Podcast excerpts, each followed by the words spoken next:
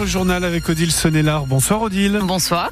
Un mot sur les conditions de circulation. Tout va bien sur les routes et autoroutes de la région. On reste prudent, bien sûr. Et la bonne nouvelle, c'est que la semaine va commencer sous le soleil. Oui, il va falloir attendre que les nuages qui étaient encore bien présents aujourd'hui euh, s'évacuent pendant la nuit. Mais c'est effectivement le soleil qui va dominer demain une bonne partie de la journée, malgré quand même hein, la présence de quelques passages nuageux. Les températures, elles seront toujours froides, évidemment, entre 1 et 4 degrés pour les maximales demain, avec des rafales de vent attendues jusqu'à 65 km heure. Un nouveau drame de l'immigration clandestine. Cinq migrants sont morts la nuit dernière au niveau de la digue de Vimereux, près de Boulogne-sur-Mer. Les faits sont produits vers 1h30 du matin alors qu'ils tentaient de gagner l'Angleterre sur une embarcation. Cinq migrants sont morts. Un sixième se trouve en urgence absolue. 32 autres ont pu être secourus. Le préfet du Pas-de-Calais, Jacques Billan, s'est rendu à Vimereux cet après-midi. Il a fait le point sur le déroulement du drame. À 1h30, une embarcation s'est trouvée en difficulté et elle a chaviré. Et alors que 32 personnes indemnes parvenaient à regagner la rive, deux migrants ont été, quant à eux, secourus par les policiers sur place. Ces deux personnes ont été prises en charge par les sapeurs-pompiers et transportées euh, au centre hospitalier de Boulogne-sur-Mer. Puis, euh, quatre corps ont pu être récupérés grâce à l'intervention de la Marine nationale. Les décès euh, de ces quatre personnes ont été confirmés lors de la dépose euh, des corps sur la digue. Un deuxième événement s'est produit à 8h45 avec la découverte du corps d'un migrant par un promeneur sur euh, la plage de Vimereux.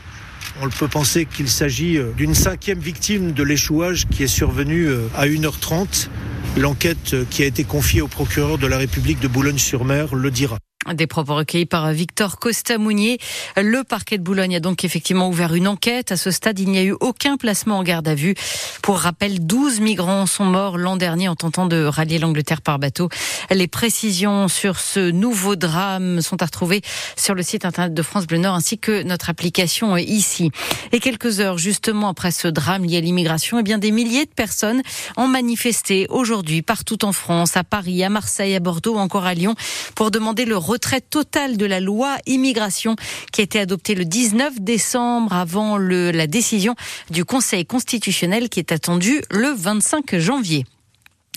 Un homme de 61 ans a été grièvement brûlé dans un incendie survenu en fin de matinée euh, aujourd'hui à Lillers, près de Béthune.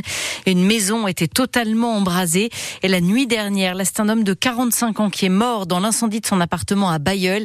Il était en arrêt cardio-respiratoire à l'arrivée des pompiers qui n'ont pas pu le réanimer. Deux semaines après la deuxième vague d'inondations dans le Pas-de-Calais, toujours pas de retour à la normale pour une partie des élèves, notamment à Blandec, par exemple, où l'école maternelle Chopin Kergoma reste fermée jusqu'à nouvel ordre, avec aussi toujours des perturbations dans les transports scolaires, certaines routes restant impraticables euh, entre, euh, on va dire, de Montreuil jusqu'à Merville, avec par exemple dans le Montreuil certains arrêts qui ne sont pas du tout desservis ou qui sont reportés un peu plus loin. Le groupe sidérurgique ArcelorMittal prévoit d'investir 1 milliard 800 millions d'euros dans la décarbonation de son site de Dunkerque. C'est ce qu'annonce aujourd'hui le ministre de l'économie. L'investissement permettra à Arcelor de réduire de près de 6% ses émissions de CO2 du secteur industriel en France. Euh, Bruno Le Maire, le ministre qui est attendu justement demain après-midi sur le site en compagnie de Christophe Béchu, le ministre de la Transition écologique. Tous deux donc qui iront sur le site d'Arcelor à Dunkerque. Le Premier ministre Gabriel Attal va se rendre à 19h au centre de crise du ministère de l'Intérieur pour faire un point sur les opérations de prévention avant l'arrivée du cyclone potentiellement dévastateur sur l'île de la Réunion. Il a été demandé aux 870 habitants de l'île de rester confinés chez eux jusqu'à mardi matin.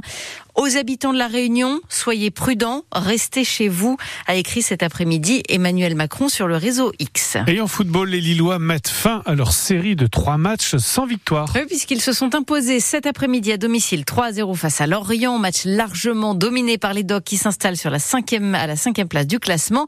Jonathan David, qui a ouvert la marque pour Lille, est revenu à l'issue de la rencontre sur son regain de forme après une première partie de saison plutôt décevante, alors qu'en plein mercato d'hiver, le LOSC cherche un autre buteur. Je me sens bien, je marque sur deux matchs, après je vais essayer de continuer.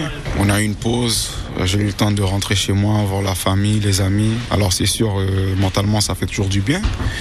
Et après, j'aime le foot. J'aime le foot, j'aime jouer, j'aime être sur le terrain. Alors j'essaie juste de prendre du plaisir. S'il y en a quand qui arrive, c'est à moi de, de travailler aux entraînements de montrer que c'est moi qui mérite ma place et après le coach va prendre les décisions.